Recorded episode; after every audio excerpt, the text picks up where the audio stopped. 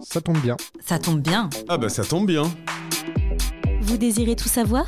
Mais justement, ça tombe bien. Nous allons tout vous dire. Épisode 6, la transmission à moindre coût de l'entreprise à mes enfants en tant qu'entreprise en session, avec au micro Thierry. Thierry, c'est à toi.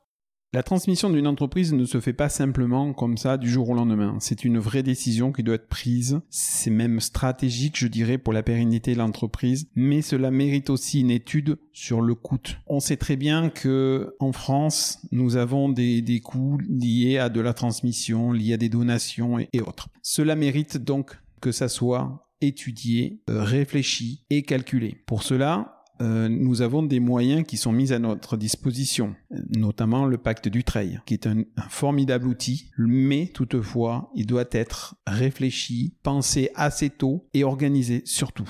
Nous pouvons euh, traiter cette demande, toujours est-il pareil, dans un esprit de d'échange, d'organisation et d'anticipation. Il y a un vrai gain financier pour euh, la personne qui fait une donation, mais il y a aussi un esprit de continuité de vie de l'entreprise sans qu'elle soit perturbée dans son organisation. Bien entendu, ça se fait au fil du temps. À titre d'exemple, on pourrait dire que transmettre une entreprise via un pacte du trail, c'est par exemple, j'ai une boulangerie qui est constituée sous forme sociétaire dans lequel euh, le fiston euh, est déjà impliqué, moyennant qu'il avait une part sur 100 par exemple. Toutefois, acquérir les 99 autres parts est assez coûteux en droit euh, et en formalité. Donc là, l'utilisation du pacte du trail permettrait de transmettre moyennant un abattement de 75%, toutefois avec une obligation de conservation des titres pendant quelques années, avec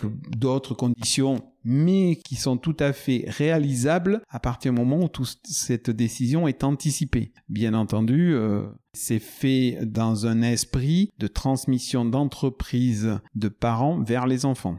Alors dans les autres conditions, euh, sans, rentrer trop dans les détails, il y a quand même une notion d'activité au sein de l'entreprise qui est tout de même importante. Donc il y a un respect. Il y a plusieurs conditions qui doivent être étudiées, je dirais, au cas par cas, afin de regarder l'éligibilité et la faisabilité de cette transmission via ce pacte du trail. Donc il y a une vraie, euh, vraie étude à mener sur cette partie-là. À mon avis, le pacte du trail est un super outil de transmission d'une entreprise familiale au travers des générations, ou tout au moins de père en fils dans un premier temps. Et cela permettrait de pérenniser l'activité de certaines entités, que ça soit euh, agricole, que ça soit euh, commercial, euh, que ce soit artisanal. Pour moi, il y a un vrai outil intéressant, mais il faut l'étudier et l'anticiper surtout et ne pas d'attendre, je dirais, au, au dernier moment.